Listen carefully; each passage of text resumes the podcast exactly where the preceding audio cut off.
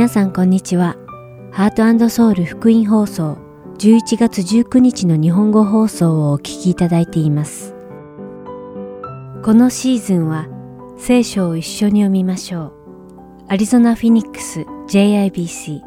ヤソ牧師によるグランドキャニオンの彼方からと新シリーズイエス様の十二使徒をお届けします。では、聖書を一緒に読みましょうをお聞きください。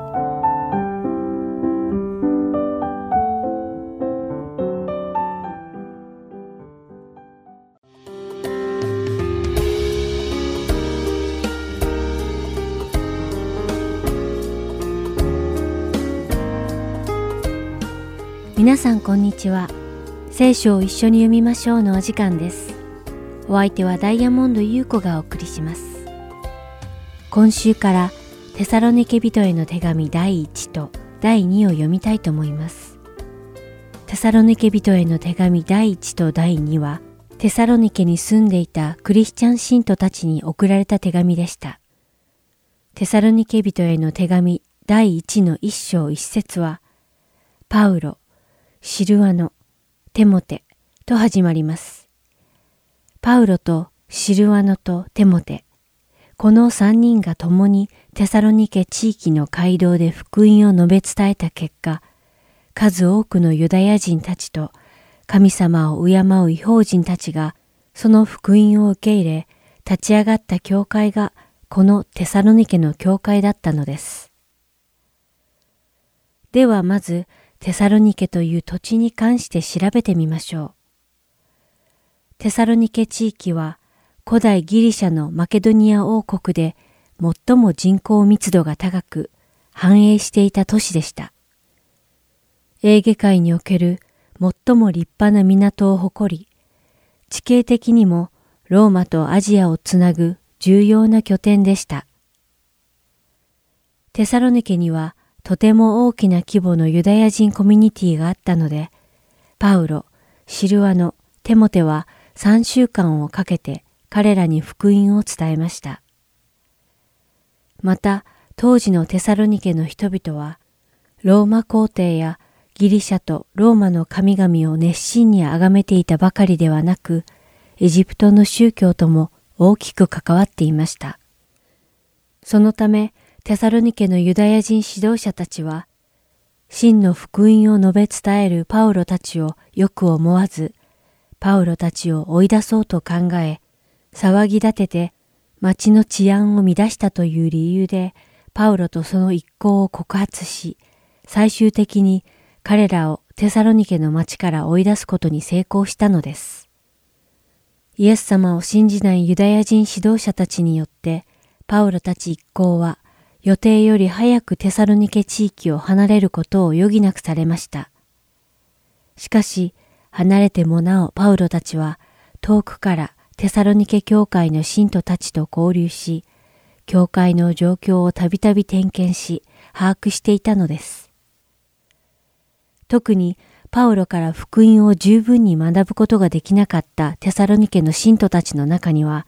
人づてにパウロに福音に関する質問をしたのです。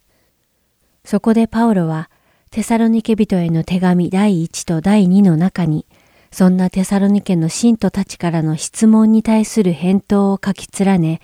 彼らが間違って理解しているものを正したのです。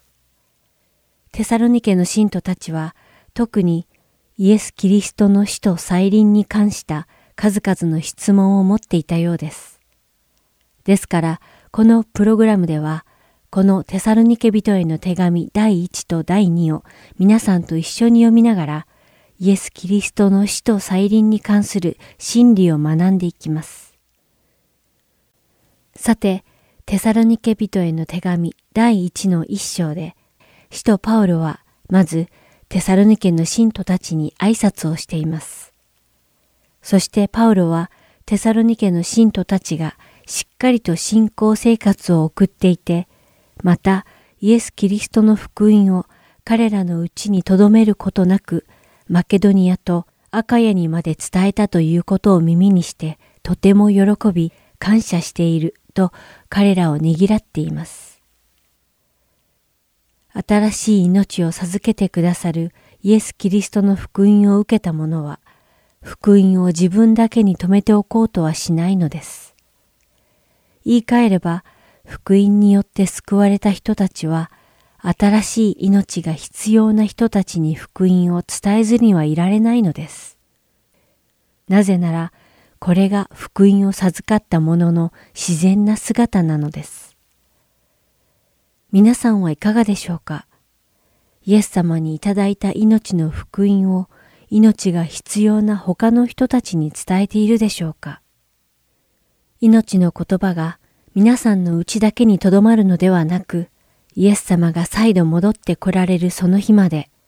一人でも多くのまだ永遠の命を持たない人々に伝えられることを願います。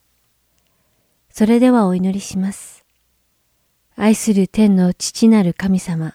皆を賛美いたします。私たちに授けてくださった命の言葉を私たちが一人でも多くのまだ救われていない人々に伝えることができますように。また彼らが私たちと共にイエス・キリストによって永遠の命を授かれますようにどうか導いてください。イエス様の皆によってお祈りします。アーメン。それでは今日の聖書箇所、テサロニケ人への手紙第一、一章の一節から十節を読みして、今日の聖書を一緒に読みましょう終わりたいと思います。パウロ、シルワの、テモテから父なる神、及び主イエス・キリストにあるテサロニケ人の教会へ、恵みと平安があなた方の上にありますように。私たちはいつもあなた方すべてのために神に感謝し、祈りの時にあなた方を覚え、絶えず私たちの父なる神の見前にあなた方の信仰の働き、愛のローク、主イエス・キリストへの望みの忍耐を思い起こしています。神に愛されている兄弟たち、あなた方が神に選ばれたものであることは私たちが知っています。なぜなら私たちの福音があなた方に伝えられたのは言葉だけによったのではなく力と精霊と強い確信とによったからです。また私たちがあなた方のところであなた方のためにどのように振る舞ったかはあなた方が知っています。あなた方も多くの苦難の中で精霊による喜びをもって御言葉を受け入れ、私たちと首都に習うものになりました。こうしてあなた方はマケドニアとアカヤとのすべての信者の模範になったのです。主の言葉があなた方のところから出てマケドニアとアカヤに響き渡っただけでなく、神に対するあなた方の信仰はあらゆるところに伝わっているので、私たちは何も言わなくてよいほどです。私たちがどのようにあなた方に受け入れられたか、またあなた方がどのように偶像から神に立ち返って、生ける誠の神に仕えるようになり、また神が死者の中から蘇らせなさった御子、すなわちやがて来る見怒りから私たちを救い出してくださるイエスが天から来られるのを待ち望むようになったか、それらのことは他の人々が言い広めているのです。今日も聖書を一緒に読みましょうにお付き合いいただきありがとうございました。お相手はダイヤモンド優子でした。それではまた来週お会いしましょう。さようなら。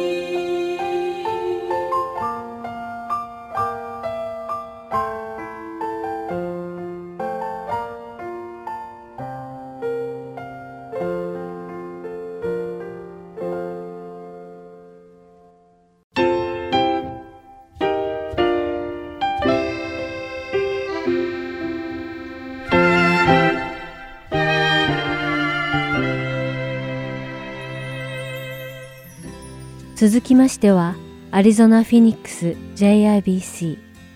ヤソ牧師によるグランドキャニオンの彼方からをお聞きください。今日のタイトルは Send Me 用いてください。感謝祭に向けたメッセージです。ヤソ先生のお話を通して皆様が恵みのひとときを送られることを願います。ハレルイエス様、主の皆を賛美いたします。今日こうして感謝祭の後で感謝の心を持って共に集まります。感謝祭は喜びと楽しい経験もあった方もいれば、本当に愛する方を失って最初のサンクスギビング、寂しい時を迎えている方もいらっしゃるかもしれません。神様、今から全ての感謝の源であるあなたを礼拝します。パウロが書いたこの短いピレモンへの手紙、この中から私たちにお語りくださいますよ。そして私たちに今日の糧を心を満たすあなたの御言葉をください。イエス様の名前によって感謝して祈ります。アメン。それでは、ピレモンへの手紙、日本語で読みます。キリストイエスの囚人パウロと兄弟テモテから、私たちの愛する道路者ピレモンと姉妹アッピア、私たちの親友アルキポ、並びにあなたの家にある教会へ、私たちの父なる神と主イエス・キリストから恵みと平安があなた方にありますように。私は祈るときに、いつもあなた方のことを思い、私の神に感謝しています。5あなた方が、あなたが主イエスに対して抱いていて、すべての生徒たちに向けている愛と信頼について聞いているからです。私たちの間で、キリストのためになされている良い行いを、すべて知ることによって、あなた方の信仰の交わりが生き生きとしたものとなりますように。バス7私はあなたの愛によって多くの喜びと慰めました。それは兄弟よ。あなたによって生徒たちが安心を得たからです。ですから、あなたがなすべきことを私はキリストにあって全く遠慮せずに命じることもできるのですが、むしろ愛のゆえに懇願します。この通り年老いて、今またキリストイエスの囚人となっているパウロが、バース10、獄中で産んだ我が子オネシモのことをあなたにお願いしたいのです。彼は以前はあなたにとって役に立たないものでしたが、今はあなたにとっても私にとっても役に立つものとなっています。そのおねしもをあなたのもとに送り返します。彼は私の心そのものです。Verse 13私は彼を私のもとに留めておき、獄中にいる間、福音のためにあなたに代わって私に仕えてもらいたいと思いましたが、しかし、あなたの同意なしに何も行いたくありませんでした。それはあなたの親切が強いられたものではなく、自発的なものとなるためです。Verse 15オネシモがしばらくの間、あなた方から話されたのは、あなたから話されたのは、おそらくあなたが永久に彼を取り戻すためだったでしょう。もはや奴隷としてではなく、奴隷以上のもの、愛する兄弟としてです。特に私にとって愛する兄弟ですが、あなたにとっては肉においても主においても、なおさらのこと、そうではありませんか ?Verse 17ですから、あなたが私を仲間のものだと思うなら、私を迎えるように、おねしも迎えてください。もし彼があなたに何か損害を与えたか、負債を負っているならば、その請求は私にしてください。Verse 19私、パウロが自分の手で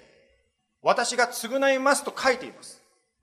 あなたがあなた自身のことで私にもっと負債があることは言わないことにします。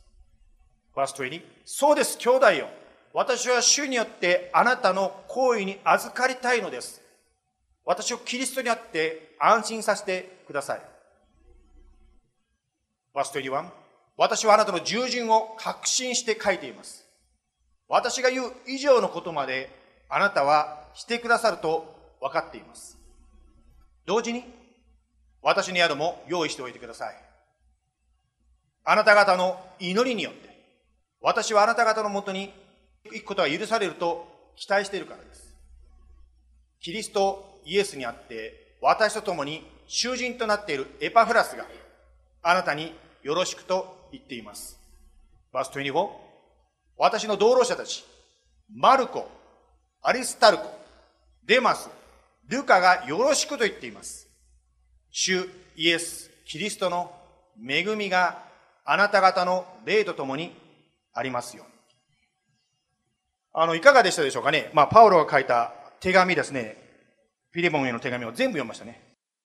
まあ、聞いてて分かったと思うんですけど、非常に個人的なパーソナルなレター、手紙って感じしますね。まあ、パウロもですね、まさかですね、こう書いた手紙がですね、聖書として世界中の人に読まれると思ってなかったと思うんですけどね。しかし、神様がパオロだのですね、まあこういった出会った出来事の中の背後に働いておられて、すべての中に働いて、実はこのレターを私たちにくださった。何かここに神様のメッセージが実はあるわけですね。まあ皆さんですね、サンクスギビングで食べ過ぎてですね、頭がぼーっとしてると思うので、もう一度ですね、今読んだところから質問します。パウロ以外に2人のですね、実は主人公があるんですよ。いろんな名前がたくさん出てきたんですけど、パウロ以外に2人の主人公があるんですけど、それは誰でしょうかということなんです。はい。ポー、and、ファイレモンね、ピレモン、and、オネシモ。そう、that's good. Okay, good, good, good. ですね。そう。パウロ。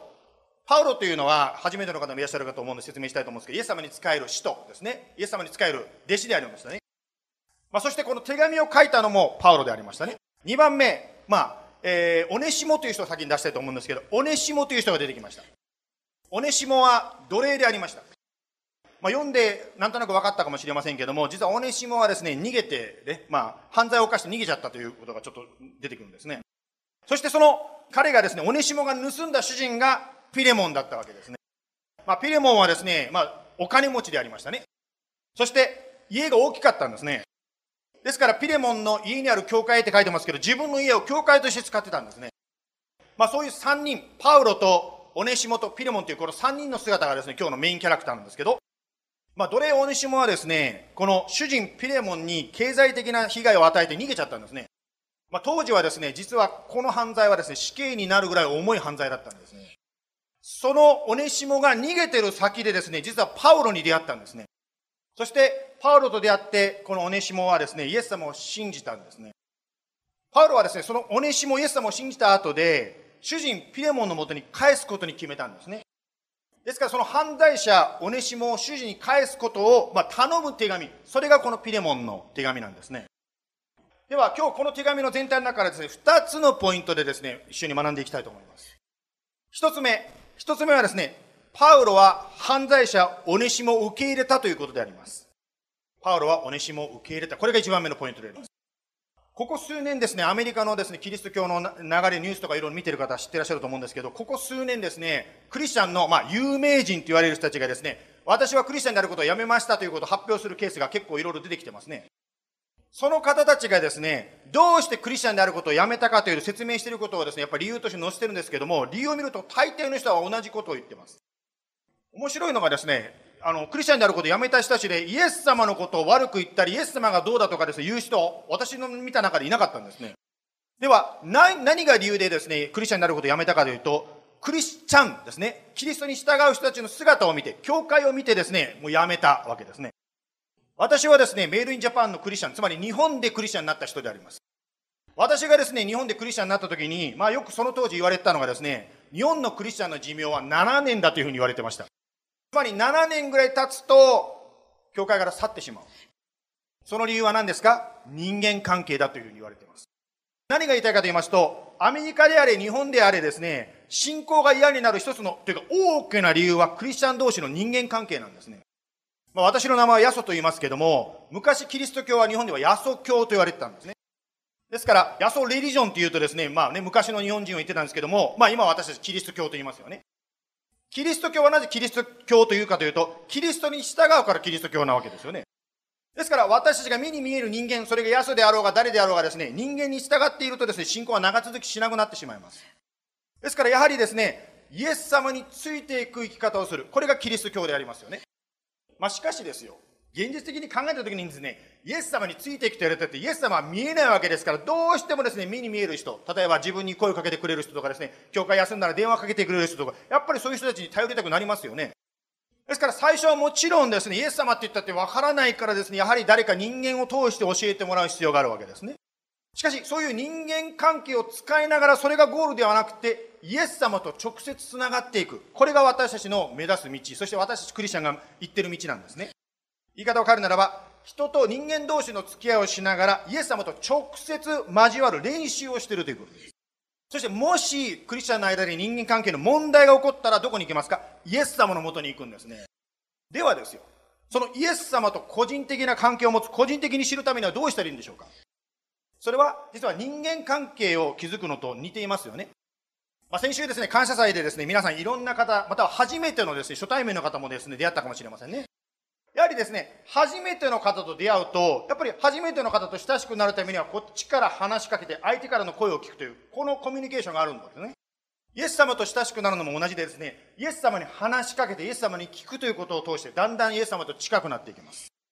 つまり、イエス様に祈ることを通して話しかけて、聖書を読むことを通してイエス様の声を聞くわけですね。まあもちろんこれがイエス様とこういうふうにですね、祈って聖書を読むというですね、これが信仰の基本なんですけども、クリスチャン生活が長くなるとだんだんですね、その基本からずれていってしまうことがあります。つまりイエス様との関係よりも人間関係の方が先に行ってしまうことがあるんです。ですからもし人間関係で疲れたらどうしますか？基本に戻ってイエス様との関係を築きましょう。実は聖書の中でですね、福音書と言われている、ゴスペルと言われている書物はですね、イエス様がどんな方かを集中して書いている書物であります。マタイ、マルコ、ルカ、ヨハネ、この4つの福音書を読むことを通して、イエス様がどんな方だったか、地上でどんな生活を送られたか、どんな問題でどのように対応されたかを知ることができます。実はですね、まあ、あと1ヶ月以内でですね、クリスマスになりますけれども、私たちもですね、そのために、まあ、ちょっと福音書をですね、教会で一緒にデボーションで読んでいこうかなと思っています。ですから明日からですね、ヨハネの福音書をですね、少しずつ読みながらですね、イエス様がどんな方だったかなということを一緒に読んでいきたいと思います。その中でですね、その福音書というところを読みますとですね、イエス様がこんなことをおっしゃった箇所があります。ルカなんですけど、ヨハネじゃなくてすいませんね。ルカなんですけども、5章の31節から読みますね。イエスは彼らに答えられた。医者を必要とするのは健康な人ではなく病人です。私が来たのは正しい人を招くためではなく、罪人を招いて悔い改めさせるために、ためです。つまりイエス様は自分に罪があるということを気づいた人、つまり罪人を招くために来たと言ってますね。またイエス様はですね、罪人である私たちが自分の罪を認めて人生が変えられるために来たんだと言ってますね。まあ、それに対してですね、イエス様は、が地上にいた時にですね、私はいい人間だ、I'm good person と思っている方に対しては、こんなことをですね、ルカの福音書の18章で言いました。はい、ルカの18の11、パリサイ人を立って心の中でこんな祈りをした。神は私が他の人たちのように奪い取るもの、不正なもの、貫通するものでないこと、あるいはこの酒税人のよでないことを感謝します。13節一方、酒税人は遠く離れて立ち、目を天に向けようともせず、自分の胸を叩いていった。神様、罪人の私を憐れんでください。あなた方に言いますが、義と認められて家に帰ったのはあのパリサイ人ではなく、この人です。誰でも自分を高くする者に低くされ、自分を低くする者は高くされるのです。イエス様はですね、この例にもわかるようにですね、自分を低くする人、つまり心の砕かれた人に近いというふうに教えられています。パウロが犯罪におねしも受け入れたように、イエス様も自分に罪があるということを認めた人、砕かれた人を受け入れてくださるんですね。あなたは自分に罪があるということに気がついたでしょうか？もしそうであるならば、イエス様はあなたを受け入れてくださるんですね。そして今がイエス様を信じる時なんですね。例えばこういう祈りですね。イエス様、私は罪人です。どうか許してください。私の罪のために十字架にかかって身代わりの罰を受けてくださりありがとうございます。あなたを信じます。どうか私を導いてください。イエス様の名前によって祈ります。アーメン。もしあなたがこの祈りを教会であれ、自分の部屋であれ、どこでもいいんですけども、イエス様信じますとこういうふうに祈るならば、あなたはイエス様によって受け入れられた、救われるということ。ぜひこの祈りを一緒に祈りたい方、礼拝の後にですね、ぜひ私たちのところに来て一緒に祈りましょう。さて、一番目のポイントがですね、本当にパウロはおねしも受け入れたということでありましたね。二番目のポイントいきますけども、二番目のポイントは、パウロはおねしも生んだということですね。まあ実はですね、あの、先週、コロサイ書というところやったんですけども、コロサイ書の中でですね、おねしもの名前が実は出てきたんですね。そこでパウロはオネシモのことをこう言いました。あなた方の仲間の一人、つまり、まあ、コロサイに住んでいる人の仲間の一人で、忠実な愛する兄弟、オネシモと一緒に行きますと書いてますね。あの、このオネシモという、まあ、方ですね。今私たちが読んでいるピレモンの中に出てくるオネシモと同一人物なんですけど、実は、これをですね、私が読んでてですね、すごく嬉しかったのはですね、パウロはこのオネシモの名前を使ってですね、親父ギャグ、パンをや書いてるんですよ。今日も朝来てですね、私の同じジョークをやった時にですね、愛さんが笑ってくれたんでですね、You made my day という感じがしたんですけどね。ではですね、どこにパウロの親父ジョークがあるかというと、実はフィレモンの11節にあるんです。オネシモは、以前はあなたにとって役に立たないものでしたが、今はあなたにとっても私にとっても役に立つものとなっています。はい、面白かったでしょうか？Was that funny? Onesimus means useful. Yeah, Is that good? 実はパウロのですね、親父ジョークはどこに入っているかと言いますと、訳さないとわからないと思うんですけど、オネシモという名前はですね、 useful、役に立つという意味なんです。ですから、で役に立たないものが、オネシモ、役に立つものとなりましたよとですね、パウロがジョークをここで書いたんですね。ですからまあね、あの皆さん、あの聖書に親父ジョークがあるということで、牧師が親父ジョークを話していいんですね。自分で受け入れられてる感じが。まあね、あのー、私もですね、実はちょっと、あ、オッケー、一つ思いついた。いや、あのですね、先週ですね、教会でファミリー総会があったんですけど、総会が終わった後ですね、外を出たら、上を見るとですね、虹が出てたんですよ、虹が。時計を見たらですね、2時過ぎてたんですね。はい、もうすごいみんな爆笑の声がですね、インターネットの皆さんわかります？この爆笑の声が聞こえてるでしょう？皆さんお腹抱えて笑ってません。はい、どうも。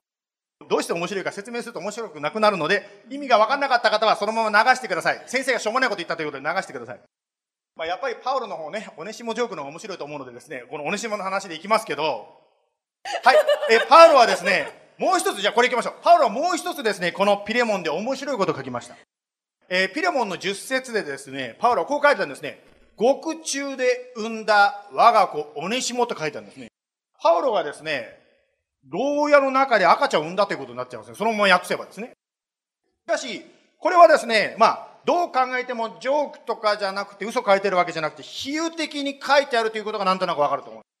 つまりどういうことかと言いますと、パウロは牢屋に入ってる時に、多分、隣の牢屋にいたんでしょうかね。わかんないですけど、牢屋に閉じ込められていたオネシモと出会って、彼にイエス様を紹介したということです。そして、その牢屋の中で、オネシモ、イエス様を信じたんですね。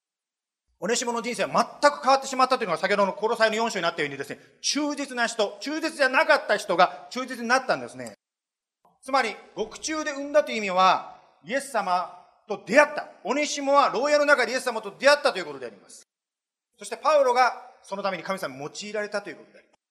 ある私の知ってる女性がですね、ある時、確かこれ1年の最初の方だったと思うんですけど、まあ、今年の抱負をね、祈っててですね、今年は子供を産むよってなんかこう神様から示されたような気がしたんですよね。しかし、まあ、それ示されたのは最初、自分が赤ちゃんを産むことかなと思ったんだけど、後で分かったことは、霊的な子供を産むということを神様が言ったこということがその方は分かったそうです。クリスチャンの皆さん、あなたの霊的な子供という存在はいるでしょうか？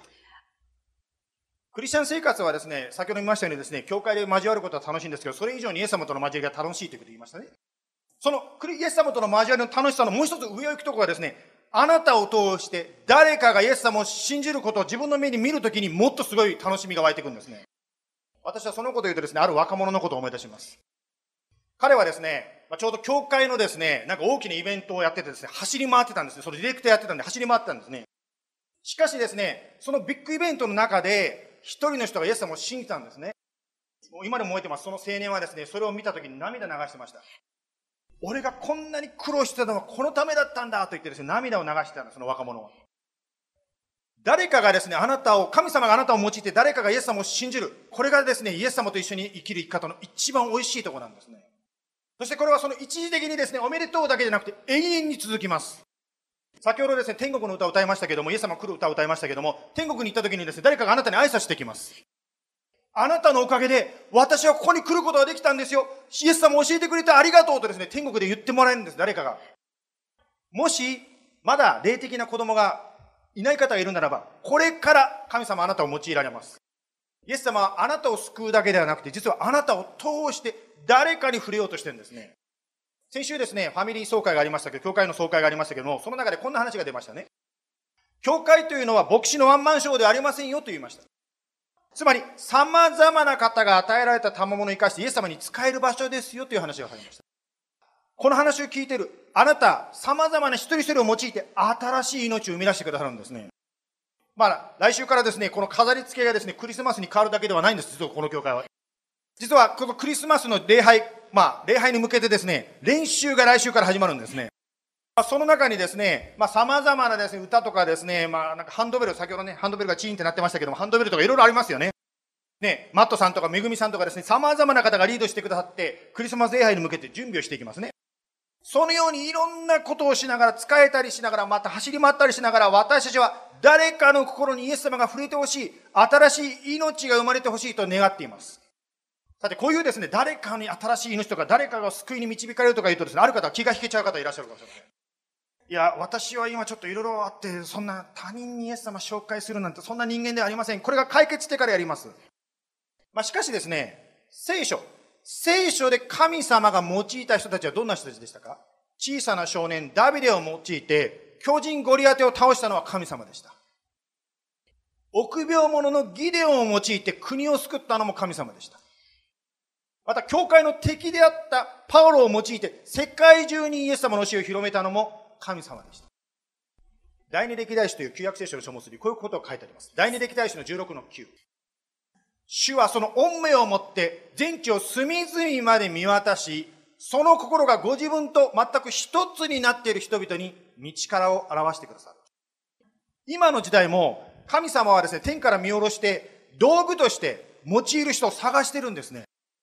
まあ、バットですね、野球のバットですけど、同じバットでもですね、私が振るとですね、空振りになってしまうかもしれませんけど、しかし、大谷選手、エンゼルスの大谷選手が打つとですね、ホームランになってしまうわけですね。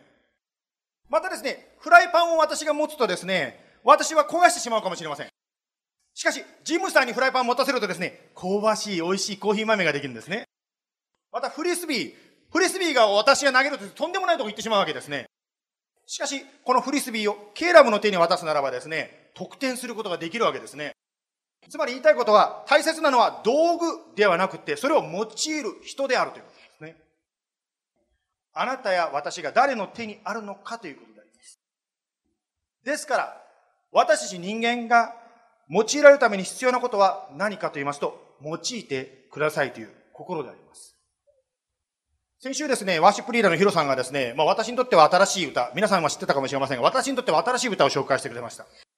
初めての方ね、また忘れちゃった方いらっしゃると思うので、ちょっとビデオを流したいと思うんですけど、こういう歌ですね。まあ知ってる方もね、ちょっとよかったら一緒に口ずさんでみてください。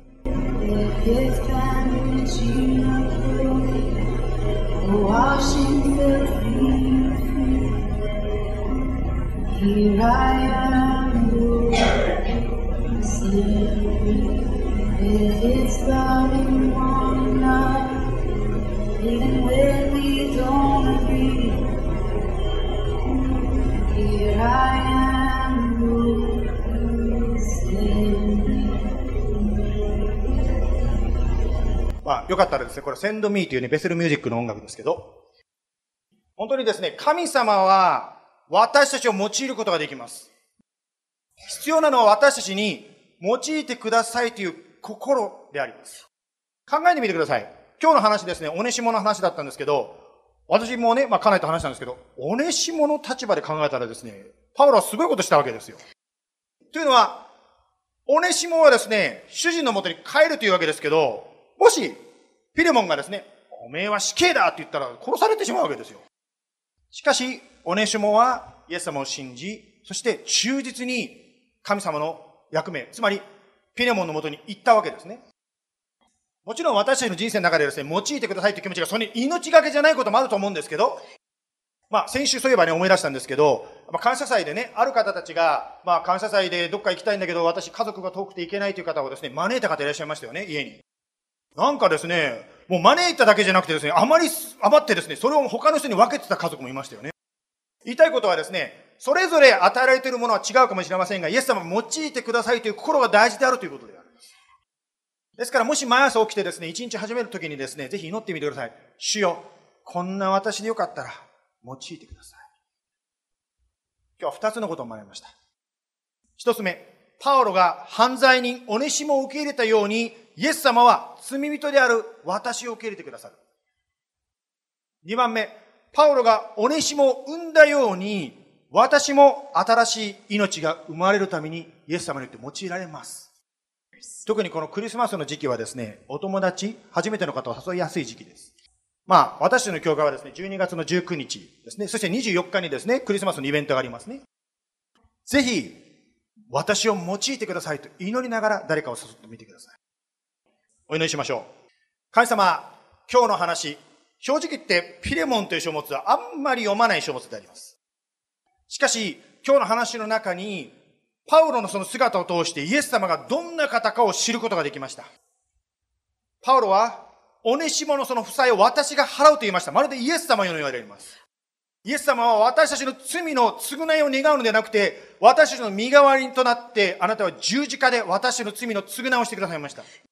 どうぞイエス様、私たちもいろんな自分のリミテーション、頼りないところもあります。でも、私も用いてくださいというならば、あなたは私たちを用いることができます。本当にごめんなさい。自分のことばっかり気になってしまって、周りの人に目がいかなかったことを許してください。どうぞ神様、今週一週間、use me, 私を send me, 用いてくださいという祈りを持って、あなたの道具として、どうか私たちを用いてください。それが運転していて、割り込みした人にどうぞ先にお行きくださいと笑顔で返すことかもしれません。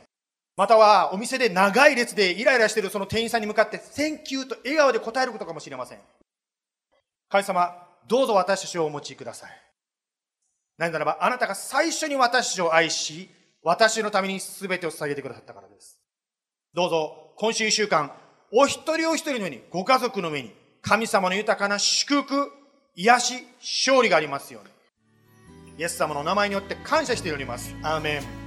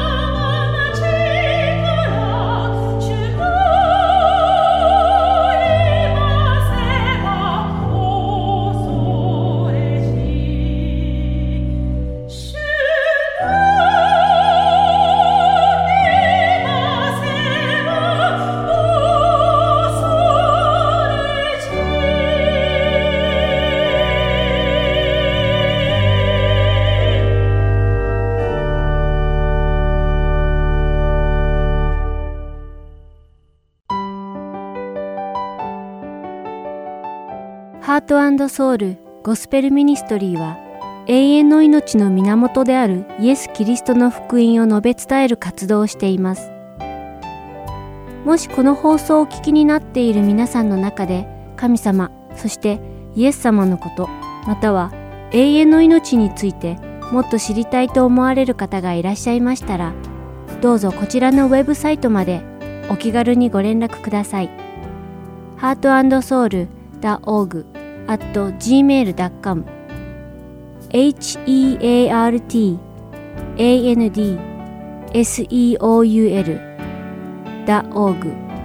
at gmail.com またこれからもこのハートソウルミニストリーの CD をご希望の方は E メールとお名前ご住所をご記入の上ハートソウルの E メールまでお知らせください。ご連絡いただき次第配送無料にて送らせていただきます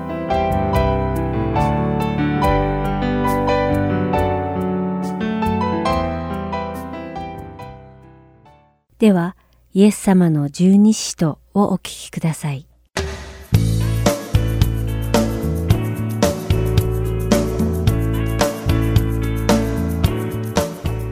ハートソウル福音放送のリスナーの皆さん、こんにちは。イエス様の十二使徒の時間です。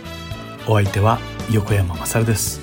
今日もイエス様に付き従った最初の十二人の弟子である十二使徒たちの生涯を調べ、そこから主が語ってくださる霊的教訓を学んでいきましょう。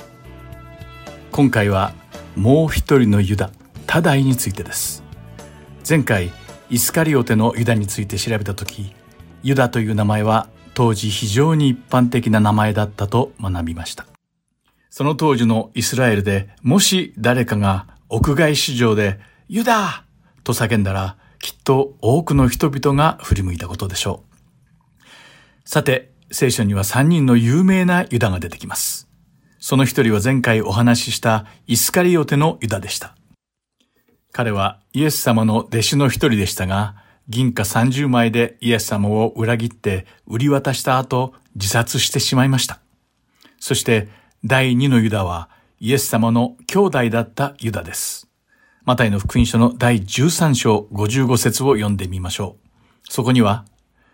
この人は大工の息子ではありませんか。彼の母親はマリアで、彼の兄弟はヤコブ、ヨセフ、シモン、ユダではありませんかと書かれています。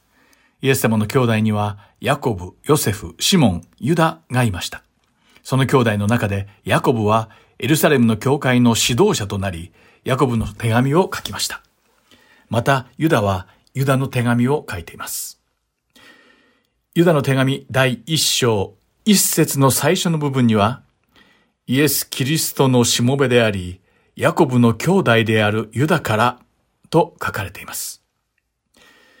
ユダの手紙の著者であるユダが自分はヤコブの兄弟であると自己紹介をしているのです。このことから多くの聖書学者たちはこのユダがイエス様の兄弟であると信じています。さて今回私たちが学ぶ3人目のユダはユダ・タダイと呼ばれています。シモン・ペテロという名前がフルネーム、つまり正式名称であるようにユダ・タダイも正式名称でした。このタダイという言葉には、祝福され、愛されている人という意味があります。また、ユダは賛美を意味しています。つまりこのユダ・タダイとは、愛と賛美に溢れた人生を生きる人になってほしいという願いが込められている名前なのです。十二使徒の訓練という本の著者である A.B. ブルースは、その本の中で次のように述べています。二人のユダのうち、ユダ・タダイは神様を称え、イスカリオテのユダはイエス様について不平を言った。全くその通りなのです。イスカリオテのユダは不満に満ちていて、文句ばかり言っていたのです。例えば、マルタの妹マリアがイエス様の素足に高価なナルド油を注いだとき、たくさんのお金を無駄にしたと言って、彼女を叱責したのは他でもないイスカリオテのユダでした。対照的にもう一人のユダ、タダイは、その名が示す通り、神様を賛美する生活を送っていました。イスカリオテのユダとユダタダイはどちらもユダという名前を持っていましたが、彼らが共有していたのはただそれだけでした。主に使えるという側面から見ると、彼らは全く正反対だったのです。聖書はこの二人のユダという人物たちが混同されることを良しとしていないようです。その証拠は、ユダ多大を意図的に単にユダと表記できたのにもかかわらず、あえてそれをしなかったことです。例えば、マタイの福音書の第10章3節と、マルコの福音書第3章18節では、彼は多大として登場します。また、ルカの福音書の第6章16節及び使徒の働きの第1章13節では、ヤコブの息子のユダとして書かれているのです。さて、ここでリスナーの皆さんに質問です。このユダ多大が、ルカの福音書と使徒の働きの二つの異なった書の中で、ヤコブの息子のユダという同じ故障で書かれているのは一体なぜでしょうか？正解は、これらの二つの書が同じ著者であるルカによって書かれたからでした。皆さん、答えは合っていましたか？福音書の著者であるマタイとマルコは、ユダ多大を多大として書き、ルカは読者が彼をイスカリオテのユダと混同しないように、ヤコブの息子ユダとして記録しました。一方、ヨハネは、ヨハネの福音書の中で、ユダ多大のことを、イスカリオテでないユダと書き記しています。ヨハネの福音書第14章22節の最初の部分を読んでみましょう。イスカリオテでないユダがイエスに言った。主よ、あなたは、とあります。ここまでの説明でユダ多大が聖書に多大またはヤコブの子ユダとして記録されている理由がおおむね理解いただけたのではないでしょうか。4世紀後半から5世紀初頭にかけて活躍した有名なジェロームという神学者はユダ多大を3つの名前を持つ男と書きました。それをちょっと調べてみましょう。まずジェロームが提示した最初の2つの名前はタダイとヤコブの子ユダで、これは今まで話した内容と同じです。ところがさらにジェロームはこれまでに出てこなかった3番目の名前を指摘しているのです。それは近帝役所のマタイの福音書の第10章3節に登場するレバエウスという名前でした。このレバエウスは心を意味するレブという言葉に由来しており、温かいまたは愛する心を持つ人を意味する名前であると解釈されています。ユダ多大の名前についての考察はとても興味深いです。さてここから今回のテーマである使徒ユダ多大の生涯から主が私たちに与えてくださる霊的な教訓を探していきましょう。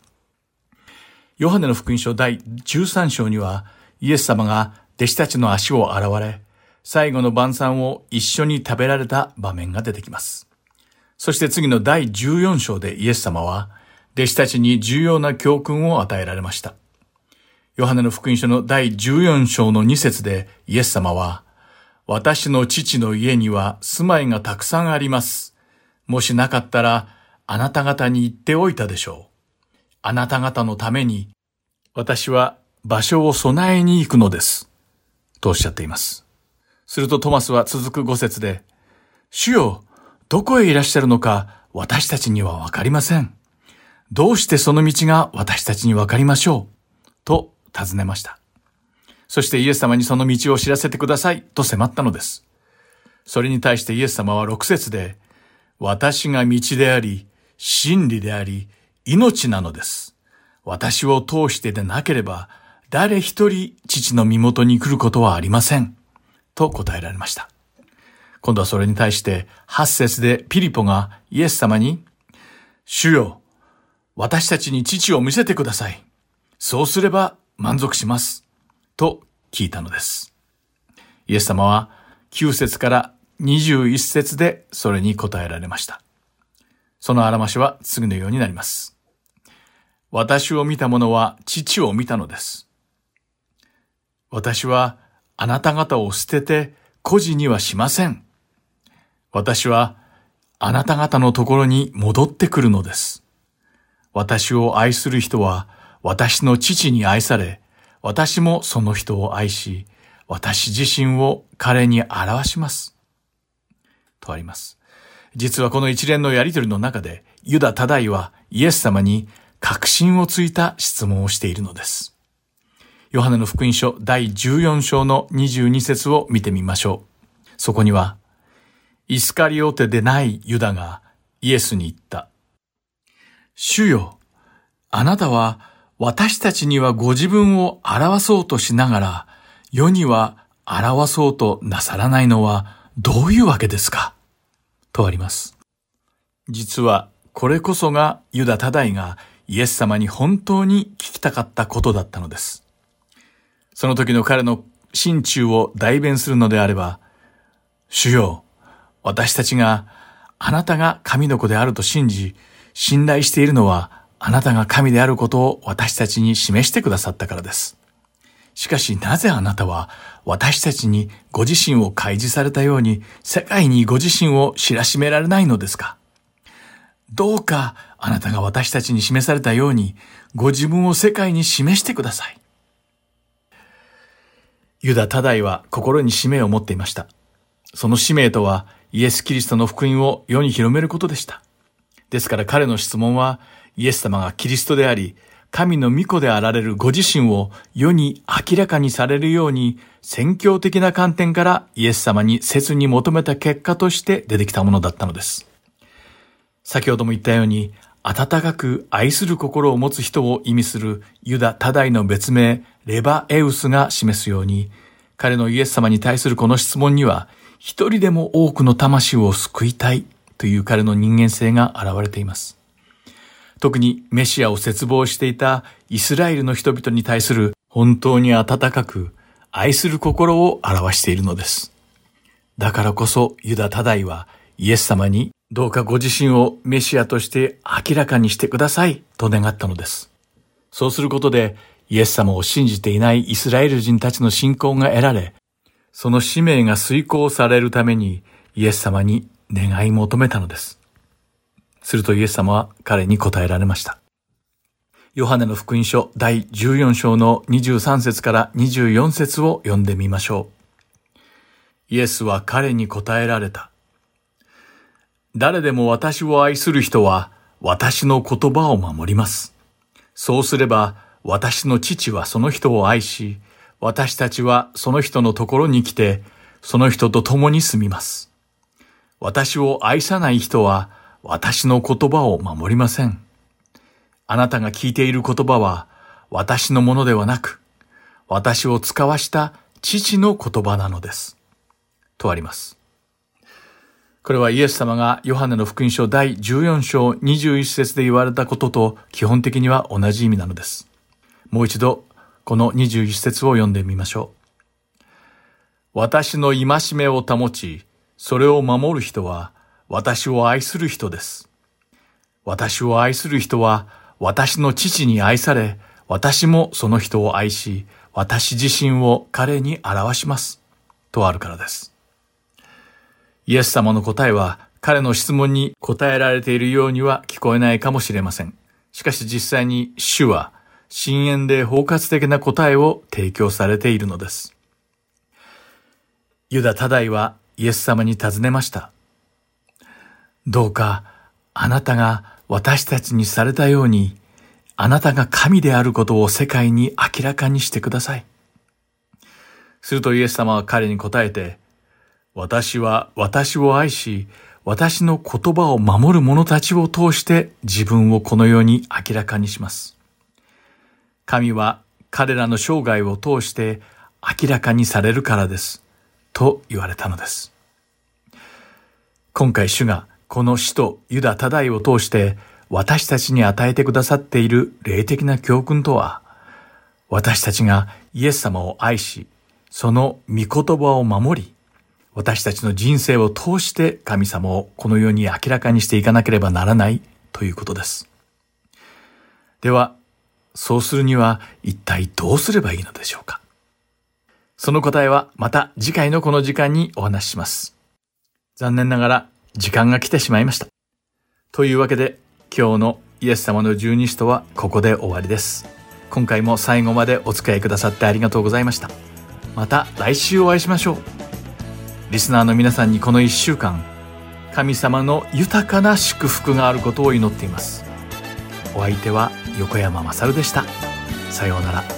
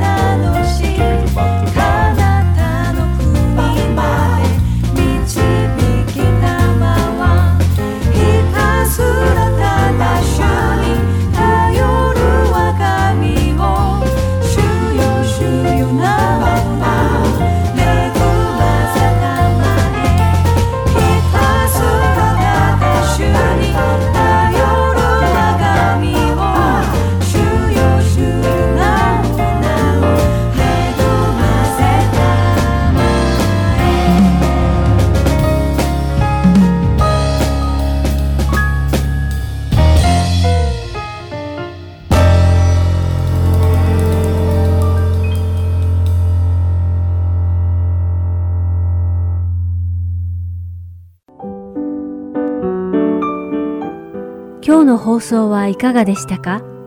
最後までお付き合いくださりありがとうございました。また来週お会いしましょう。